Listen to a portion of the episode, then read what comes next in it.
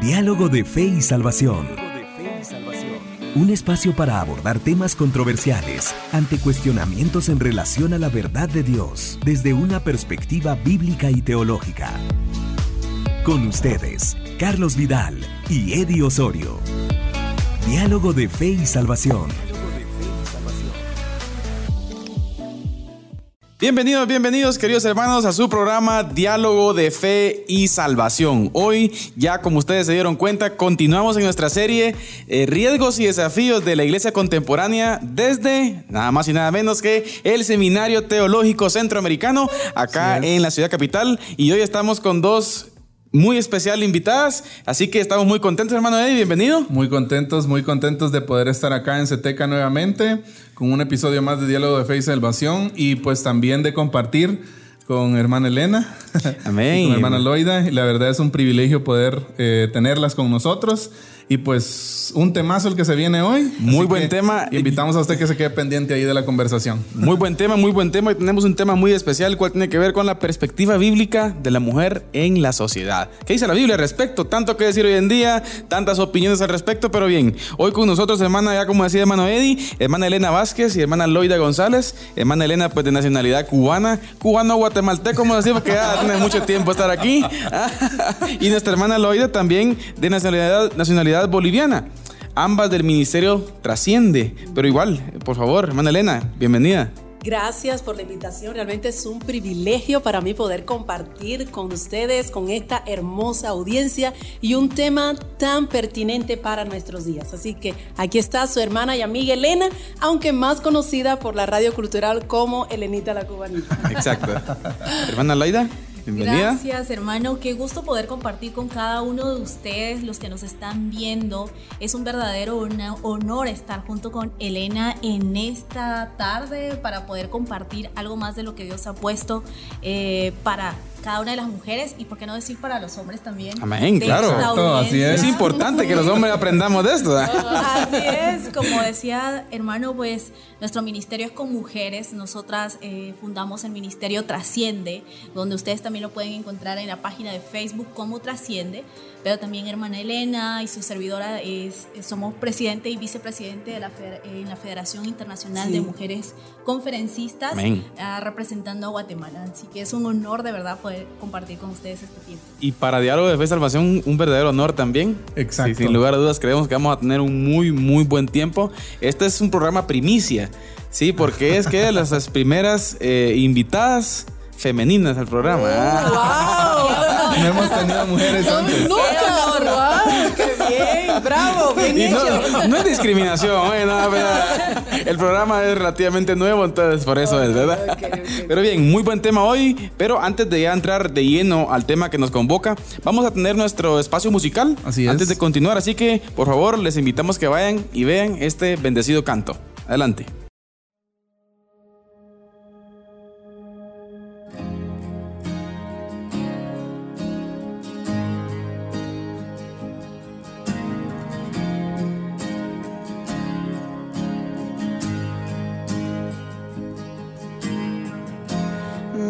Nuestros corazones. Insaciables son. Hasta que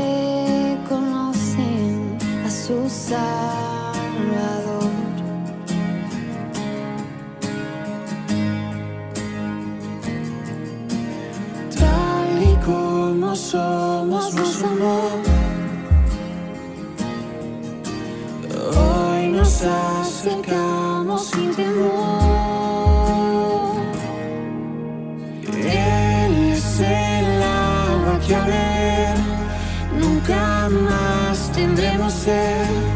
Jesucristo basta, Jesucristo basta. Mi castigo recibió y su herencia me entregó. Jesucristo basta, Jesucristo basta.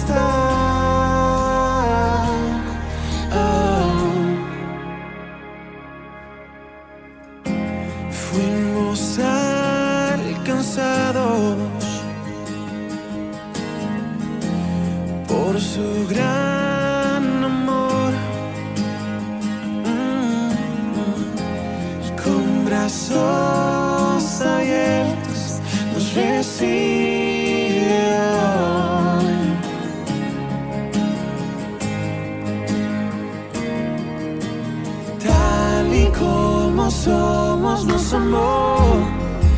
Mm, Hoy nos acercamos sin temor. Él es el agua que al beber nunca más tendremos sed. Jesucristo basta, Jesucristo basta. Mi castigo recibió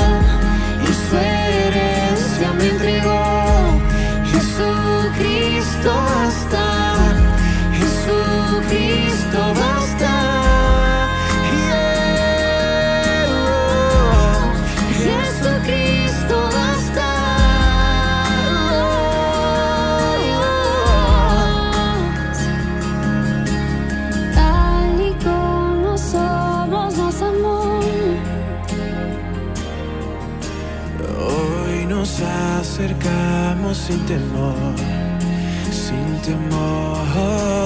Tal y como somos nos amó. Oh, Y hoy nos acercamos sin temor. Y es el agua que al nunca más tendremos sed. Jesucristo basta, Jesucristo basta. Mi castigo recibió y su herencia me entregó. Jesucristo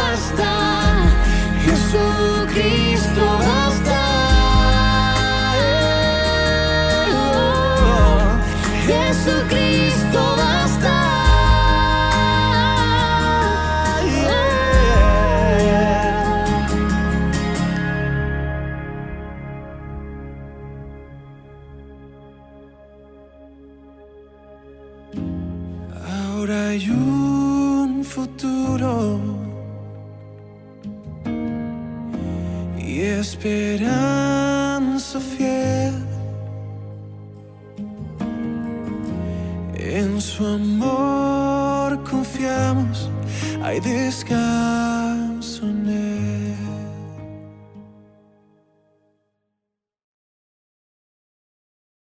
Muy bien, hermanos, estamos de vuelta, estamos de vuelta acá del Seminario Teológico Centroamericano, acá en Diálogo de Fe y Salvación. Como ya bien decíamos al principio, hoy nuestra hermana Elena Vázquez y nuestra hermana Loida González nos acompañan para un tema, como ya decimos al principio, muy especial. Así es. Yo creo que es trascendente. Así es. Trascendente, ¿por qué? Porque considero que a la luz de la temática, perspectiva bíblica de la mujer en la sociedad, creo que hay, bueno, yo lo veo que existen muchas distorsiones, ¿no? Con relación, con relación a este tema. Por supuesto, también existen extremos, ¿no? Que, que- que llevan a un punto y otro. Exacto, pero yo creo que es importante verlo desde una perspectiva bíblica, una perspectiva del corazón de Dios, como decíamos, y pues hoy invitadas especiales. Hermano Eddie, vamos con la base bíblica, por favor, para Así luego es. entrar de lleno al tema. Así es, vamos, hoy tenemos nuestra lectura bíblica introductoria en el libro de Génesis, capítulo 2, versículo 18 al 25, y dice de la siguiente manera, y dijo Jehová, Dios, no es bueno que el hombre esté solo, le haré ayuda idónea para él.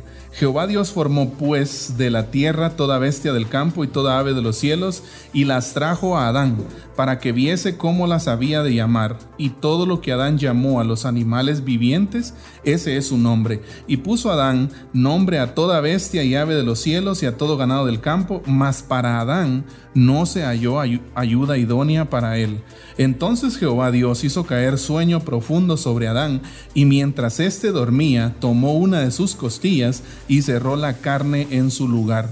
Y de la costilla que Jehová Dios tomó del hombre, hizo una mujer y la trajo al hombre. Y dijo entonces Adán, esto es ahora hueso de mis huesos y carne de mi carne. Esta será llamada varona, porque del varón fue tomada. Por tanto, dejará el hombre a su padre y a su madre, y se unirán a su mujer y serán una sola carne. Un texto muy, muy especial. Yo creo que es importante el, el- el- observarlo bien en su contexto y el propósito creacional ¿no? de- del Señor con relación a, al tema de, de- de la mujer. Lo vemos como, ah, bueno, mucho podemos decir al respecto, ¿no? Pero la creación especial, ¿no? O sea, algo, algo, algo específico, algo especial que el Señor creó, pero eh, hermana Elena, cuando hablamos eh, del tema de la mujer en el corazón del Señor, ¿qué puedo ver? ¿Qué, qué hay en el corazón del Señor cuando, cuando, cuando vemos el, el- ese génesis de la mujer? Ese Génesis, así es, ese inicio. Y cuando vemos este pasaje tan importante, podemos entender que la obra de la creación se completó cuando Dios hizo a la mujer. Exacto. Dios podía haber hecho la mujer del, del polvo de la tierra como hizo al hombre, pero la hizo de la misma esencia del hombre. Y eso es un detalle importante que teológicamente y bíblicamente tenemos que tomar en cuenta. La creación, Dios hizo a la mujer del hombre y es una obra perfecta la que Dios hizo. Entonces, cuando vemos a esta mujer creada, y por eso es que Adán cuando la ve dice, este es hueso de mi hueso y es carne de mi carne. A Dios le dio la oportunidad a Adán de ponerle el nombre a, las- a todos los animales. Y él Exacto. pudo ver que ninguno de esos hacía eh, eh, complemento con él. Hasta que logró, Dios hizo esta obra perfecta que hizo la mujer. Y por eso es que le llama esa ayuda idónea. Y ayuda idónea no en el sentido de que sea inferior. ¿ok? Entonces, eh, Dios crea esta obra perfecta, la mujer de la misma esencia del hombre. Y es una ayuda idónea, es un complemento, pero no son inferiores. Por eso es que vemos a través de la Biblia que ni el hombre ni la mujer son superiores ni inferiores el uno al otro. Sino ambos, por eso dice llenar la tierra y sojuzgarla. A ambos Dios les dio autoridad sobre la creación y ese es el plan perfecto de Dios. Complementariedad, podríamos decir, hermana Podemos Elena. decirlo, no complementariedad. Sí, pues no. No es competencia. Exacto, Exacto. ese No punto es importante. competencia, ¿ok? Y eso es importante, muy importante tomarlo en cuenta. No hay inferior ni superior, Exacto. sino complemento. Uno del otro son- se hacen complemento. Cada uno en sus roles. Cada uno exactamente. Me encanta lo que dice Elena porque creo que ahí está la parte de también la unidad. Mm. Génesis 2.24 nos habla y se unirá a su mujer. Nos está hablando no solamente de una unidad sexual, sino también nos está hablando de esa unidad en el matrimonio, que es justamente esa complementación. Excelente. Dos puntos muy importantes que podemos destacar: complementariedad y unidad. Así O es. sea que eso es importante entenderlo, hermano Eddie. ¿Por qué? Sí. Porque, porque creo que ese punto eh, baja, por decir así, mucho concepto errado que hoy en día tenemos en nuestra sociedad. Exacto, y uno de los, y uno de los, de los puntos que nosotros vemos bien importantes para abordar este tema es porque está tan distorsionada. Eh, primero, podríamos decir que a veces incluso las mismas mujeres no- muchas veces no tienen una idea clara de su identidad o, o cómo ellas son concebidas en el corazón del Señor. Por eso este punto, este punto primero, ¿verdad? Y luego, pues también nosotros como hombres, porque hay que decirlo, muchas veces también existe esa deficiencia en la comprensión y entendimiento del papel, del rol de la mujer como esa ayuda idónea, no como algo inferior. Ajá. O sea, que es una parte que me encanta que le mencionaba usted, hermana Elena. Entonces, en- entender esa parte en, en un mundo convulsionado socialmente como estamos ahora, como el que estamos viviendo, entonces eso es trascendente.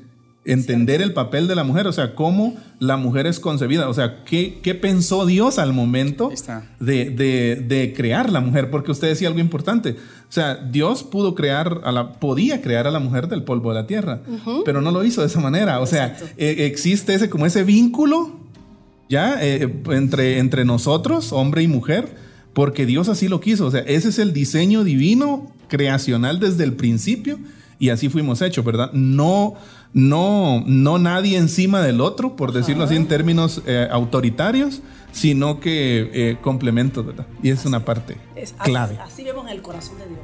Es importante observar esta ahora. Eh, vemos esto, pero eh, bueno, es claro, es claro y creo yo el destacar cada uno de los principios que encontramos en el texto, netamente, pero al pasar la historia, las cosas van cambiando. Oh, sí.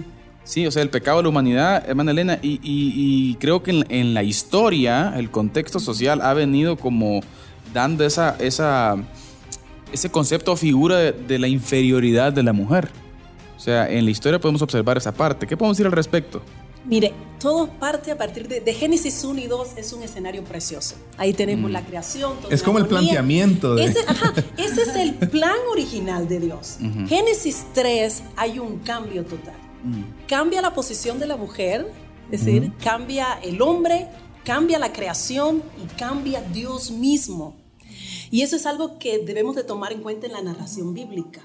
El pecado no solamente afectó al hombre a la mujer, porque vemos, número uno, qué es lo primero que hace Adán y Eva, y es esconderse de la presencia de Dios. Entonces esa es la tendencia del hombre, esconderse de Dios, como si lo pudiera hacer, cuando realmente de Dios no podemos escondernos nunca, ¿verdad? Pero también porque yo digo que, bueno, vemos en, el- en- en la situación de la mujer, con dolores vas a dar la luz, a luz, el hombre con el sudor de tu frente vas a trabajar, pero ¿saben por qué cambia Dios? Porque cambió el lenguaje de Dios. Un Dios que comenzó a bendecir de su creación, dijo, me pesa haber creado. Un Dios comenzó a maldecir. Es decir, fue maldita la tierra por causa del hombre, por el pecado del hombre. Entonces, todo el panorama cambió, pero eso aún así hay notas de esperanza en ese Exacto. pasaje. Y una de las Ajá. notas de esperanza, bueno, aún cuando Dios expulsó a Adán y Eva del huerto del Edén y pone estos querubines que cuiden el árbol de la, de la vida, Dios, eso es un acto de misericordia. Y a veces nosotros no entendemos. ¿Y es misericordia por qué? Porque si hubieran ellos quedado allí, hubieran sido, eh, la perdición hubiera sido por siempre, porque ellos vieron el árbol del, de del bien y del mal, pero el árbol de la vida tenía que protegerse, porque si ellos comían del árbol de la vida, entonces nunca iban a ver muerte. Y por eso es que Dios los tiene que expulsar como un acto de misericordia para poder salvarlos. Y eso es algo que a veces en el pasaje bíblico lo pasamos por alto. Exacto. Dios Pasamos por encima, Sí, no, fue gracia. Dios extendió su misericordia. Le dijo, ok, fallaron, pero yo, yo voy a hacer un plan para. Y ahí en ese plan de redención, el rol también importante es la mujer. Por eso es que en el plan de la salvación, Dios escogió a la mujer y vemos la genealogía de Mateo. Cómo Dios escogió a la mujer. Tenemos a una Raab, tenemos a una Ruth, tenemos a vos. Todo eso es porque desde el inicio de Génesis hasta el final vemos el anhelo de Dios es regresar a Génesis 1-2, cuando Amén. todavía armonía, paz para con el hombre y para con Dios. Y otra de las consecuencias es la comunicación. ¿Qué hizo Adán, qué hizo Adán y Eva? Empezaron a buscar culpables entre Exacto. ellos. Se empezaron a culpar entre ellos. Empezaron a culpar y yo digo que gracias a que no le preguntaron a la serpiente porque ya a, a quien no hubiese culpado al animal. Entonces, ese, por eso digo, ¿por qué hay tantos problemas en el matrimonio o la familia? Porque no, a veces nos hemos estancado en Génesis 3 y seguimos buscando culpables Exacto. y no nos miramos a nosotros. Sí. Excelente. Es importante entender esa parte, hermana Loida. Ahora, eh, distorsión ha llevado, creo yo, a, a también perder los hilos de lo que decíamos al principio, de los roles. Entonces yo creo que esta distorsión, ese problema del, del pecado, ¿no? Vino a provocar esta distorsión de los roles y cómo también a lo largo de la historia observamos ya a la mujer tal vez no funcionando en lo que el Señor en sí quiso, no por causa de que ella misma, sino que por eh, la sociedad, ¿no? En que, en que, en que tocó vivir. Así es, pero también yo creo que tiene que ver como consecuencia del pecado. Porque si bien Elena explicaba esta parte, pero también estamos, recordemos cuando Dios le dice, eh, tu deseo va a ser concedido al hombre. Mm. Y esto es parte de esta consecuencia del pecado. Y porque la mujer siempre va a mantener ese deseo de querer sobrepasar. Y no es, no es la idea. No es la idea, es muy el buen plan punto. divino. Pero sí, a, a causa del pecado también viene hasta cierto punto esa maldición para la mujer, de decir, tu deseo de querer hacer, siempre va- va- vas a estar eh, por la consecuencia del pecado abajo. Y, y es lo que se ha visto en la historia, se ve en la historia en diferentes eh, civilizaciones cómo la mujer ha sido tratada como un esclavo, como Exacto. un objeto más. Y, y claro que siempre también en la historia hemos visto ese deseo de la mujer de poder reivindicar sus derechos y todo esto, pero sí es parte de la consecuencia de ese pecado, ¿verdad? Exacto, es importante, Bu- buen punto, buen punto. Ahora, al observar esta parte también tenemos que decir que gracias a Dios, pues al pasar la historia poco a poco la cosa, la cosa ha ido cambiando en el sentido de que mientras mayor acercamiento al texto bíblico, al comenzar a observar aspectos como el que usted decía, del volver, ¿verdad? Del querer volver, también podemos decir que hay cierta esperanza, ¿no? En, en- en cuanto a este tema, poco a poco, hermana Elena. Y la mayor esperanza la tenemos en Jesús. Amén. ¿verdad? El rol, es decir, Jesús vino a darle lugar a la mujer. Pero Exacto. también hay algo interesante y es que a veces no nos damos cuenta cómo en el Antiguo Testamento Dios levantó a mujeres a través de la historia. Claro. Tenemos Así una es. reina, tenemos una jueza, Así es. ¿verdad? Tenemos Exacto. las hijas de Zelofajat que llegan donde está Exacto. Moisés, luego a Josué. Entonces, Dios, aunque yo siempre digo, Dios es el Dios también de las mujeres. Una de las Amén. frases que he aprendido en todo este estudio de la exégesis y de la Biblia es aprender a leer la Biblia con ojos de mujer. Y no es algo herético, pastor. Aprender, aprender a leer la Biblia con ojos de mujer es encontrar al Dios de las mujeres. Dios Amén. es Dios de Abraham, de Isaac de Jacob, pero es Dios de Sara, es Dios de Rebeca, Amén. es el Dios de Ruth, el Dios de Esther. Ese Dios es el Dios que a veces nosotras como mujeres no lo conocemos en la plenitud de quién es Él. Y pensamos solamente en un Dios patriarcal, en un Dios que está de castigar. No, hay un Dios que amó a la mujer desde el inicio, Exacto. su amor para con toda la creación, y mujeres que Dios levantó en tiempos específicos, con rol específico dentro de su pueblo. Dentro de ese patriarcado israelita, Dios levantó y usó mujeres. Y lo más hermoso es Jesús.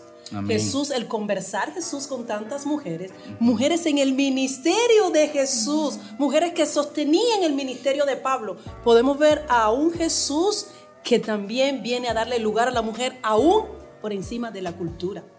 Y ese es el llamado que tienen los hombres hoy en día también. A romper esos paradigmas como hizo Jesús. Jesús es un ejemplo de romper los paradigmas. De decirle a esa mujer encorvada en Lucas 13, tú eres una hija de Abraham. Cuando el fariseo, el principal de la sinagoga decía que cómo le Uh. podía llamar eso, porque era un título solo para hombre. Exacto. No, ella es una hija de Abraham que por 18 años ha estado atada. Debe de ser desatada y ser libre. Un Jesús que la tocó, la miró, le habló, mujer, eres libre. Entonces, ah, vemos un Jesús con la samaritana y ese rol es el que la iglesia tiene que seguir levantando. Reconocer lo que Jesús hizo con la mujer, lo que Dios hizo en el Antiguo Testamento con la mujer. Y ese es el rol del hombre hoy en día también. Para con su esposa, para con sus hijas, para con las hermanas de la congregación, que reconozcan, ustedes tienen un valor especial con Dios. No son menores, no son inferiores, Exacto. no son mayores, no somos competencia, somos un equipo para trabajar por el reino de Exacto, Dios. un equipo. O sea, hermana Loida, eh, para el desarrollo del plan redentor la mujer es importante. La mujer es totalmente importante para la Trinidad. Por algo es que también Jesús viene Ajá. y Dios usa una mujer joven, sin un título, alguien tal vez insignificante para muchos otros de 14, 15 años se creía que tenía esta mujer, pero Dios la usa ¿por qué? Porque es importante. Y también después de que Jesús vino, si bien hablamos de los apóstoles, pero en, en el ministerio de los apóstoles vemos muchas mujeres que fueron parte, fueron ese complemento para que también la iglesia se levantara y pudiera cumplir la gran comisión. Entonces la mujer sí es importante para la Trinidad también. Importantísimo, mire, ese, ese, ese concepto importante para la Trinidad. Exacto. Y, y en el ministerio.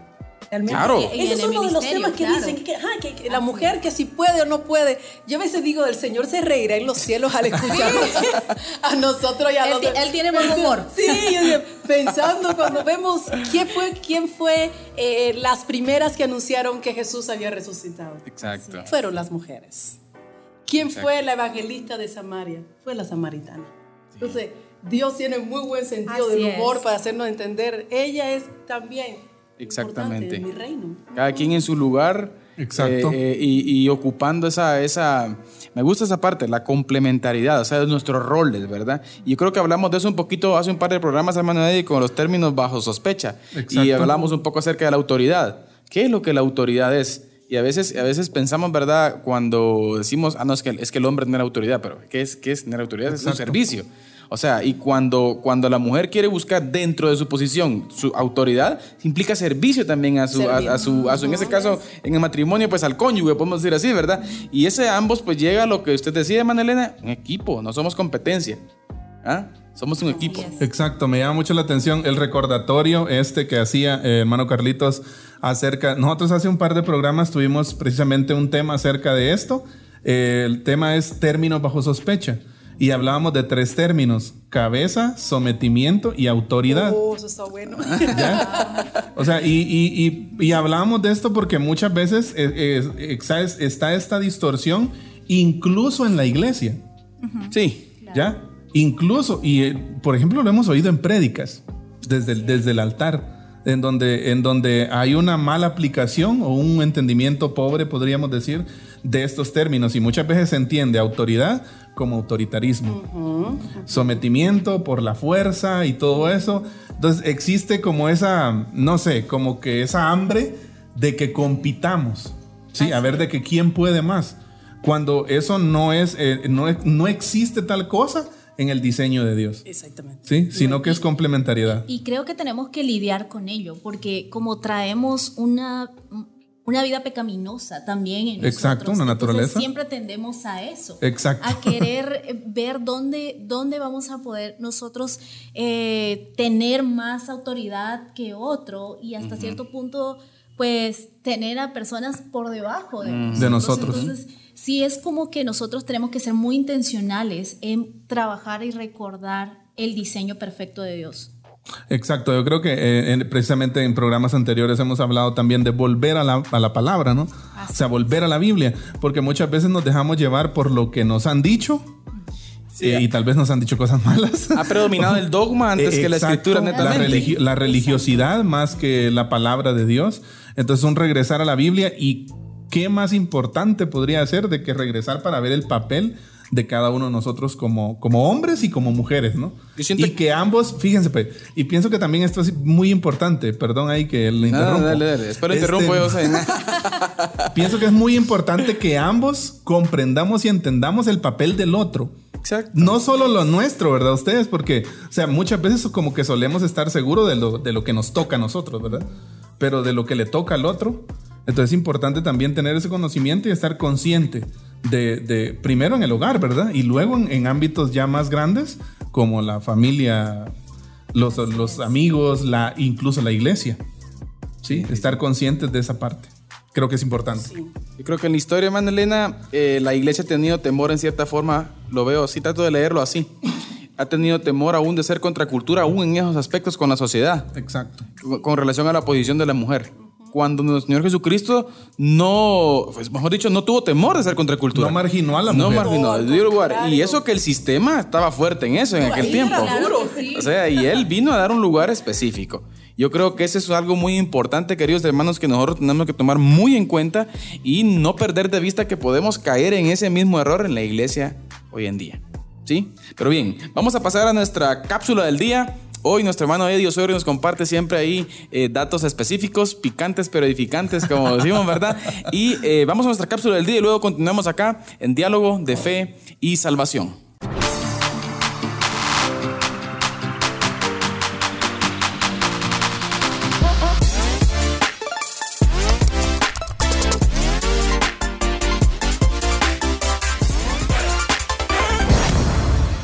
En nuestra cápsula del día tenemos una pregunta de lo más curioso que usted puede imaginarse.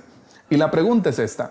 ¿Quién fue la primera mujer feminista en la historia de la humanidad? Y la respuesta es inesperada posiblemente por muchos de nosotros. La respuesta a esa pregunta es Eva. Eva fue la primera mujer que allá en el huerto del Edén se sublevó a la autoridad masculina que Dios había puesto. ¿sí? Y es por eso que esa disociación que nosotros encontramos actualmente entre el rol bíblico de la mujer y el rol actual de la sociedad, eh, por el que muchos eh, movimientos y grupos de personas y levantamientos están peleando, nosotros no encontramos muchas veces una congruencia entre el papel que se está peleando, entre el rol que se está peleando para la mujer y entre el rol bíblico. ¿Sí? ¿Por qué? Porque estamos totalmente de acuerdo con igualdad de derechos, mas no igualdad de roles. En la Biblia nosotros leemos, varón y hembra los creó. Dios nos hizo iguales, ¿sí? Y competentes para diferentes actividades. Pero sabe, nuestros roles son diferentes, ¿sí? Ahora, el punto en el que quiero hacer énfasis es este. ¿Por qué el ánimo de competir entre nosotros? ¿Por qué el ánimo de ser contrarios, hombre contra mujer?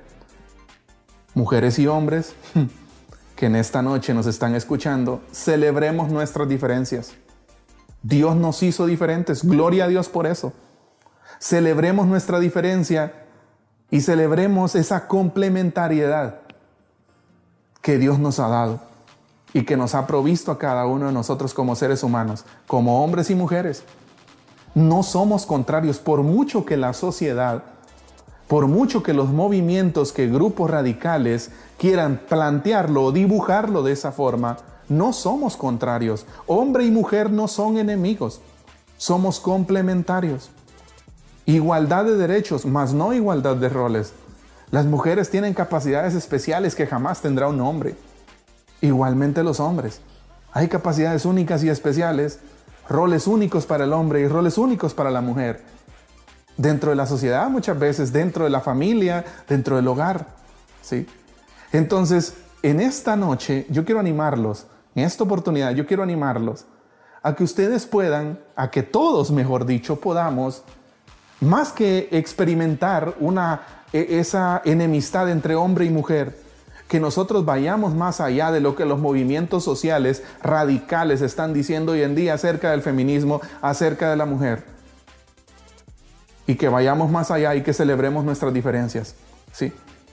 Porque lo, lo que se hace con promover este tipo de cosas es instrumentalizar a la mujer, muchas veces con ideologías políticas o de otro tipo. ¿sí? Y nos dejamos muchas veces manipular como sociedad. Entonces el llamado es a, es a esto, a disfrutar nuestras diferencias, a disfrutar, a celebrar esa complementariedad. Y sabe, esto no es solo para mujeres, también para nosotros como hombres. Nosotros como hombres también estamos llamados a entender no solo nuestro rol, sino también el de las mujeres. Esta ha sido nuestra cápsula del día hoy y realmente nos hemos gozado mucho en compartirla con ustedes. Celebremos nuestras diferencias y celebremos esa complementariedad que el Señor nos ha dado a cada uno de nosotros, hombres y mujeres.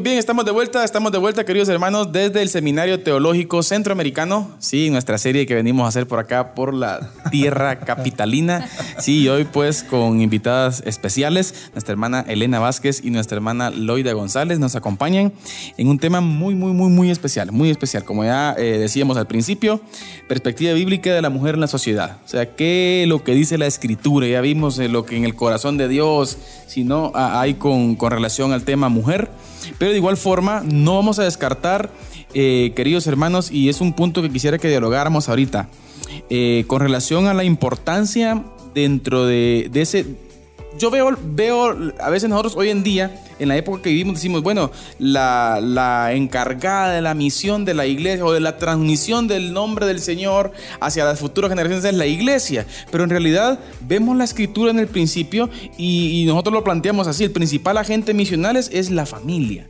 Ahora, en ese, en ese objetivo, en ese objetivo el Señor, en cuanto al discipulado, hablando de un discipulado, de una transmisión de vida, ¿no? La mujer, hermanas, ¿qué papel tan importante juega allí? ¿Creemos fundamental con relación al discipulado? Claro que sí.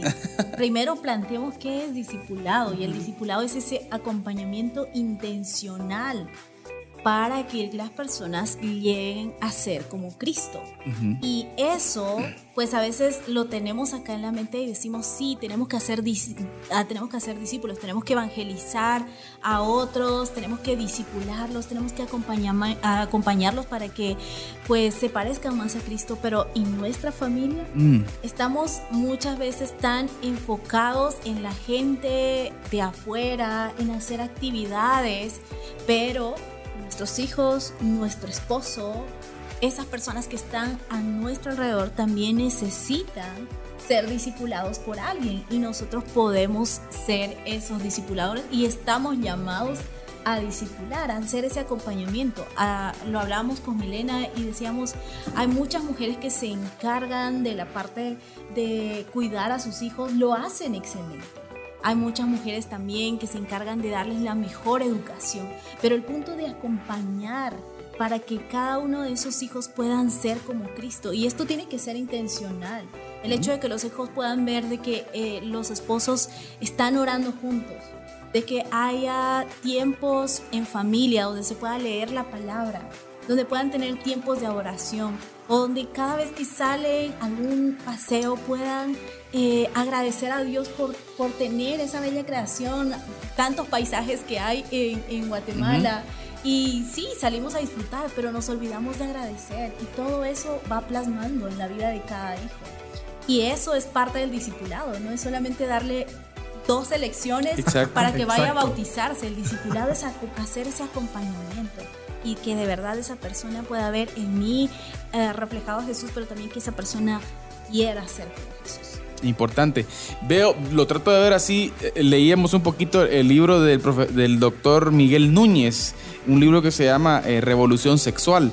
Y en uno de los, en uno de los capítulos del, del libro habla acerca de, de, por ejemplo, la especialidad que tiene la mujer en el sentido de, de- de las conexiones cerebrales. Y, y él explica muchas cosas ahí que la verdad, nosotros algo de lejitos, ¿verdad? Porque aspectos médicos. Pero viéndolo desde esa perspectiva, cómo el Señor da ese don a la mujer también de poder procrear.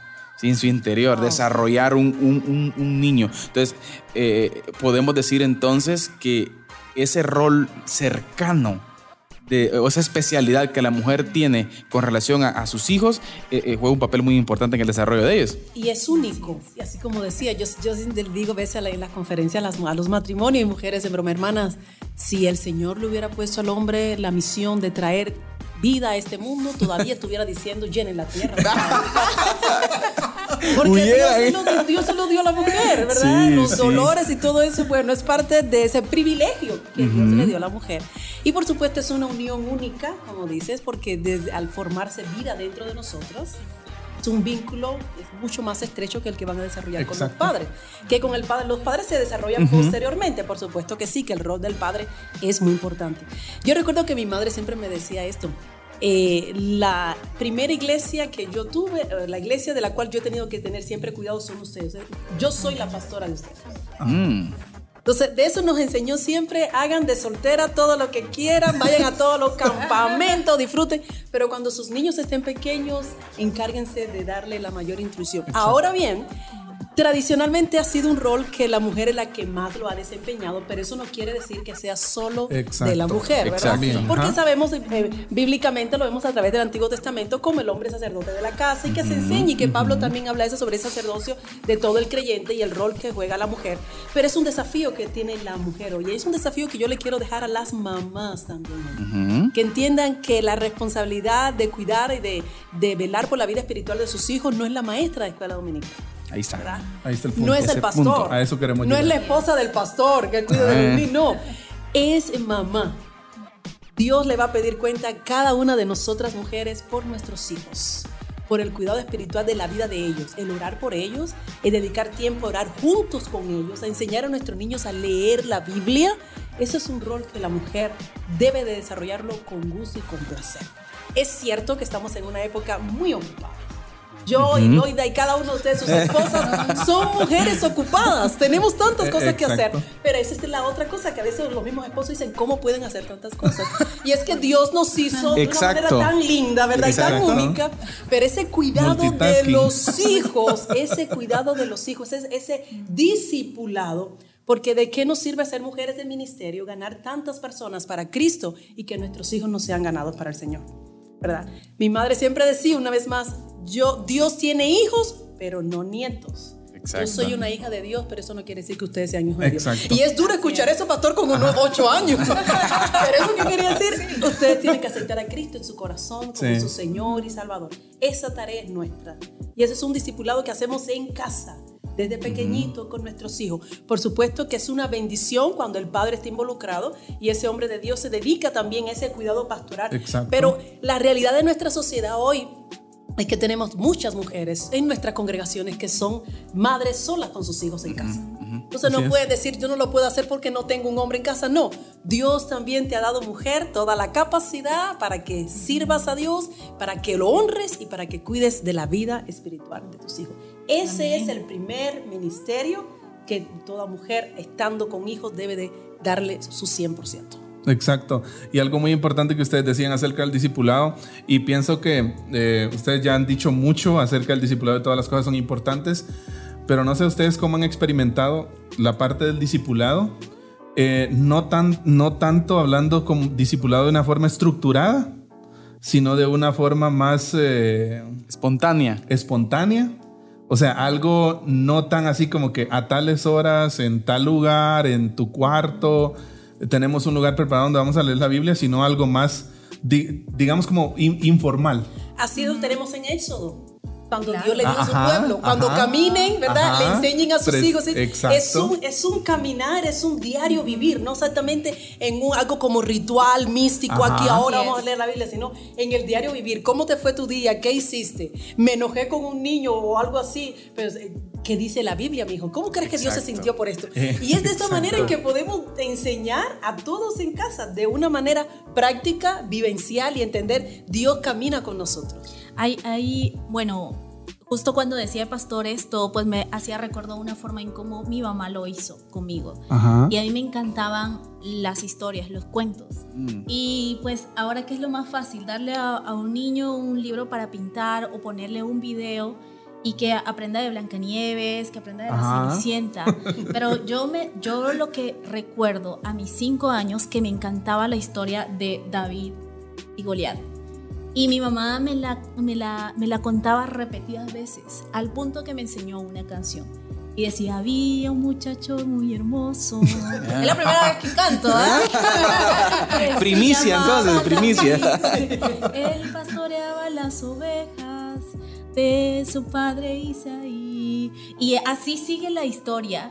Pero esta es una forma de discipular, porque ahora, Exacto. cuando yo enfrento gigantes en mi vida, recuerdo a ese muchacho muy hermoso que se llamaba David y que está en la Biblia y que Dios usó su vida también para que mi mamá pudiera discipularme. Exacto, y es que, es que yo pienso que esas, bueno, sí es importante tener en su momento, tal vez será necesario tener una estructura, ¿no? Claro. Y será importante en su momento, pero me, yo pienso que lo trascendente del discipulado muchas veces se da de esa forma, como ustedes acaban de comentar, caminando, yendo a la tienda, en un paseo, como usted lo decía. O sea, que, que sea algo fluido, algo tal vez no tan planificado, sino que sea nuestra vida, ¿verdad? O sea, y eso es, es, es clave. Yo creo que es, eh, yo tenía la oportunidad de leer, no recuerdo, no recuerdo el autor, no sé si fue el doctor James Dobson, que habla mucho acerca de esto, en donde dice el factor tiempo, cómo la mujer debe aprovechar ese factor tiempo, porque eh, eh, en la primera etapa del niño, él lo define como un eh, ahora o nunca, en el sentido de la inyección de principios, de valores. Entonces, ese, ese, ese aprovechamiento, hermanas, de, de esa, de ese ministerio específico ¿no? que el Señor dio a la mujer, creo que la mujer debe de, de- tener eh, bien claro, ¿no? Que ese momento es especial. es especial. Yo recuerdo una anécdota con mi hijo, el varón, el niño. Eh, estaba más pequeño, ya tiene 10 años, y yo recuerdo que estábamos comiendo en la mesa y éramos como, a veces los profesores, yo publicaba las conversaciones y me decían, ahí están tus, tus tardes teológicas, ¿no? y estaba, y es que el niño está comiendo su carne, pero yo veo que él está dejando la carne. Ahí le dijo, eh, eh, Raulito, cómase toda la carne. Mira, mamá, me dice.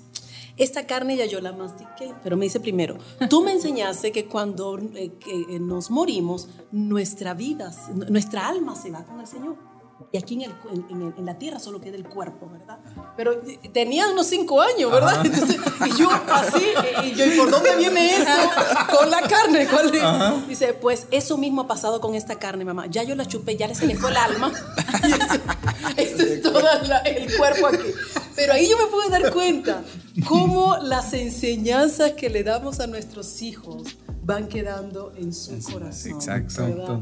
Y ese, ese es el aprovechar el factor tiempo. Vivimos con el tiempo muy limitado. Exacto. Que mamá podamos aprovechar cada momentico en el carro manejando, orando, una alabanza y qué piensan de esto, una historia bíblica. A veces mis hijos me dicen, ya yo me la sé toda. No importa, pero siempre hay algo nuevo que aprender de David, de José, de Jonás.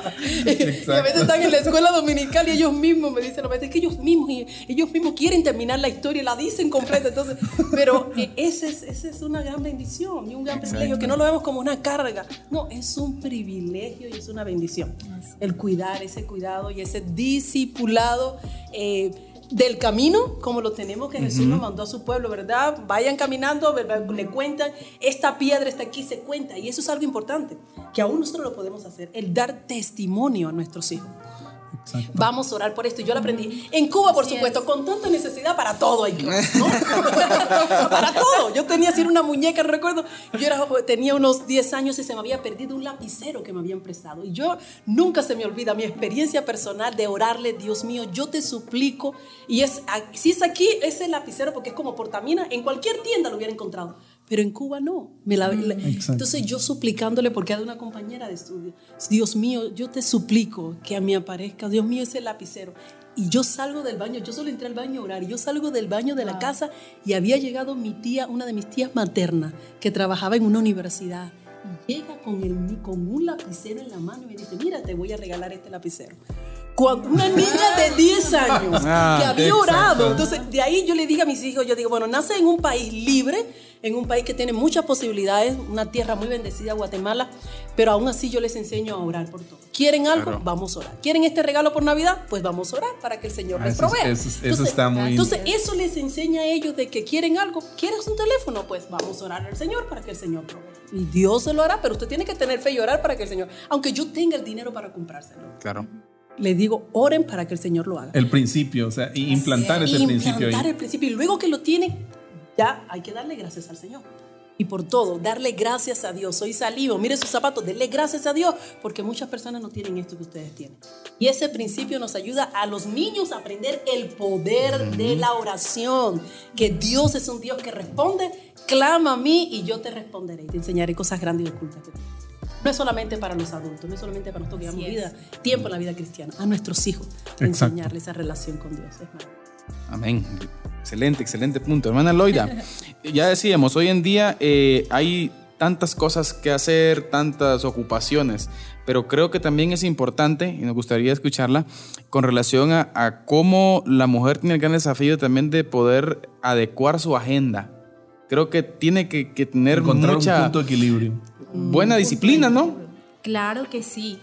Yo creo, y, y lo hablábamos con Elena y también con mi esposo, si bien la mujer tiene que adquirir esa disciplina, pero también debemos recordar que si nosotros queremos un balance en nuestra vida profesional y en nuestra vida familiar, también necesitamos a la familia, necesitamos al esposo. Ya debemos dejar pasar esa mentalidad de que somos mujeres maravillas. Mm. Pensamos que esa mujer de Proverbios 31 tiene que ser al pie de la letra todos esos puntos. Pero eh, si bien es un punto referente, pero todavía nosotras estamos en ese proceso. Y en ese proceso necesitamos la ayuda. No va a haber un balance en nuestra vida, en nuestra vida profesional, en nuestra vida familiar, en nuestra vida espiritual con Dios, en nuestra salud emocional y en nuestra salud física, si es que nosotras no dejamos de pensar que somos esas mujeres que podemos llenar las expectativas de todo, que Mm. podemos hacer todo sin cansarnos, sin pedir ayuda. Entonces necesitamos enseñar a nuestros hijos, necesitamos también pedirle ayuda a nuestros esposos, de decirles, ¿sabes? Me canso.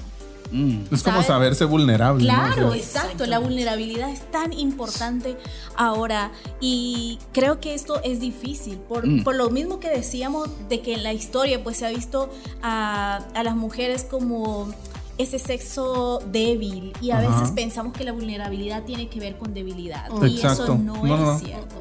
Necesitamos ser más vulnerables para que las personas puedan entendernos y también a, a la par de la vulnerabilidad está los límites que nosotros podemos tener. Los límites saludables son buenos Exacto. y ayudan a tener hijos, eh, pues de verdad que sepan que mamá se cansa. Y a mí me encanta Elena y yo honro a Elena en este momento porque es así. Yo ayer, ¿Cómo le hará, eh? Sí, no, pero ayer eh, eh, estábamos tips. chateando. Ayer estábamos chateando y ella es una mujer multifacética, ella es una mujer que hace de todo, pero ayer me dice, me da pereza todo. Y yo dije, wow, o sea, a veces pensamos que el hecho de que una mujer diga, me da pereza, ya es algo malo. Una mujer como la mujer de, eh, eh, de Proverbios 31 probablemente no puede darse ese lujo de tener. Ah, y eso no es real, eso Sí, sí, no sí. es verdad. Exacto. Yo decía, wow, qué, qué bueno que ella diga, me da pereza todo, porque más mujeres necesitamos reconocer que hay veces o hay días o hay horas donde no queremos hacer nada y ahí Exacto. necesitamos la ayuda. Entonces, para tener un balance necesitamos eso y si nosotras creemos que, que podemos hacerlo todo, pues también vamos a empezar a descuidar ese tiempo con Dios o sea, y, y- y ese punto de, de, de ser vulnerables, de que necesitamos a Dios, pero también necesitamos a otras personas. Yo creo que es muy importante el aprender a decir no. Es uno de los males que tenemos nosotras las mujeres. No queremos decir no. Si todo el mundo quiere algo y nos pasamos la vida sirviendo, el esposo Exacto. quiere ay, todo el mundo, que, que todo el mundo esté bien en casa y a veces decimos sí a todo el mundo con el que llevar la fiesta en paz. Y he visto en el ministerio, tristemente, a muchas mujeres ya en sus 30, cua- bueno, 40, 50 años que dicen, estoy tan cansada, hermano. Me he pasado la Exacto. vida dando y dando y dando y yo que y te sienten tan vacías y son creyentes. Exacto. Te sienten tan vacías porque nadie ha cuidado de ellas. Porque mamá siempre dice, yo puedo, yo te lo hago, yo te sirvo, yo te limpio, yo te cocino, yo te hago todo. Y no se dan una tarde a decir, hoy cada quien hágase lo que quiera porque yo voy a descansar. El aprender a decir no es cuidarnos también. Es darse su tiempo. Exacto. Porque a veces los esposos como la ven que corre de aquí para allá, de allá para acá, piensan, no, se cansa. Y no saben cómo se agota. Pero Es cierto. por querer Así es. cumplir las expectativas de todos y que todo está. el mundo esté feliz en casa. Y yo lo aprendí con mis hijos. Yo les dije, yo a veces que yo digo, yo hoy no tengo deseo de cocinar, vamos a comer pizza. Así que vamos a comer pizza y aquí la cocina yo hoy no la voy a hacer. Y en la tarde, ahí están los frijolitos, ahí está jamón, está huevo. Yo les enseñé a ellos a hacer huevos revueltos y tienen 10 y 12 años a hacer huevos revueltos, a preparar cena, porque el día que mamá esté enferma, ¿quién le va a cocinar? En este caso que yo soy sola con ellos dos. Y a veces tenemos a muchas mujeres, hijas de Dios, del Altísimo, enfermas con dolores y están frente a la cocina haciendo, porque no prepararon a su familia para establecer límites, para cuidarse. No se cuida la vida espiritual de ella, no se cuida su vida física, no se cuida su vida emocional. Y ese es un gran mal que nosotras las mujeres tenemos que ir aprendiendo poco a poco a decir no, decir yo me canso, yo necesito dormir mi mediodía en este día y hoy nadie se va a morir ni por lavar platos ni por hacer un huevo. Yo le decía en una iglesia, hermano, levánteme el hombre que le ha tomado hongo, enfermedad en las manos por lavar un plato. A ninguno. Entonces empiecen a partir de hoy a estudiar. Por favor. a ayudar a su esposa, por favor. Esa mujer esa pasada. O sí, vino un hueco, un pastor. Queremos que nos dé una conferencia en nuestra iglesia a las mujeres. Yo con mucho gusto se los voy a dar, pastor. Pero vamos a hacer algo. Ese día que las mujeres no estén desde la madrugada a las 4 de la mañana haciendo tamales para todo el mundo en la iglesia. No. O lo compran o que los hombres, los hombres lo hagan. Porque si yo que usted quiere una conferencia para las mujeres, las voy a tener media dormidas Sí, así. pues. Porque están desveladas de todo el chuchito, los tamales y, lo- y los rellenitos que hicieron. ¿O no? Exacto. Y fíjense, yo les dije a las mujeres, ¿alguna de ustedes entró a la cocina a hacer algo para esta actividad? Ninguna, gracias a Dios. No sé qué vamos a comer hoy, quizás pan bimbo con jamón y queso crack, pero algo vamos a comer. Y era como si lo hubiese profetizado. Los hombres lo prepararon. Le dije, pero está bien, hermano, bien, no se queje, disfrútalo, porque usted pudo escuchar su conferencia. Sin desvelos. Sin desvelo. Entonces, eso es algo que tenemos que aprender. Excelente. Nosotras las mujeres a poner no límites y nadie se va a morir. Porque el día, yo le digo a la mujer, el día que usted se muera, hermana, nadie se va a caer en el hoyo con usted. Me voy, me voy. ¿Verdad, pastor? Que no. Por mucho que la amen, nadie se va. Entonces, mujeres aprendan a cuidarse, con broma y con risa, a cuidarse. A cuidarse y a cuidar su vida espiritual. A veces no tenemos, vamos, nos acostamos y no podemos ni leer la Biblia de lo agotada, de lo cansada que estamos. No tenemos tiempo ni para Dios. Nuestra Exacto. vida espiritual se debilita. Entonces, es parte del reto. Buen desafío, buenos consejos. Gracias, gracias hermanas. Estamos entrando ya casi a la recta final del programa como si nada. Ya se va a ir el tiempo. Y eh, hermanas, eh, hoy en día surge un fenómeno, está surgiendo un fenómeno que yo creo que en el pasar de los tiempos se está arreciando un poco, ¿no? Y creo que es parte de, un sistema que quiere imperar dentro de la sociedad.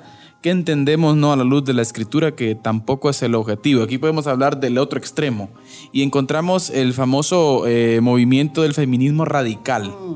Con relación a esto, hermanas, eh, esa postura no de extrema, podemos decir victimización tal vez del- del- de la mujer en nuestra sociedad. eh, ¿Cuál es su opinión con respecto a este tema del feminismo radical? Excelente, gracias por esto.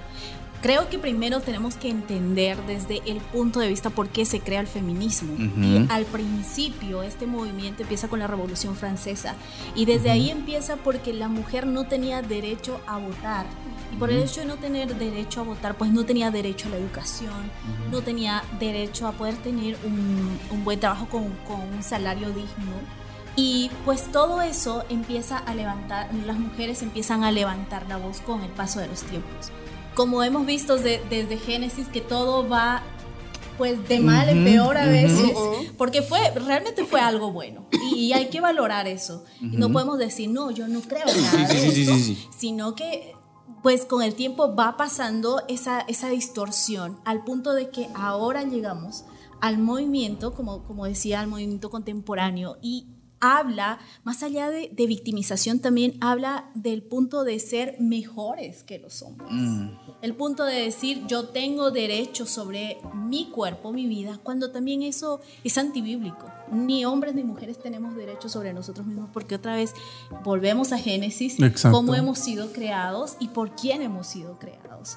Entonces debemos recordar esto, debemos recordar también que no hay otra vez esa competencia entre hombres y mujeres. Ambos somos hechos a imagen de Dios y como somos hechos a imagen de Dios debemos también, nuestra misión de vida es darle la gloria a ambos sexos. Entonces ahí debemos mantenernos firmes en esto.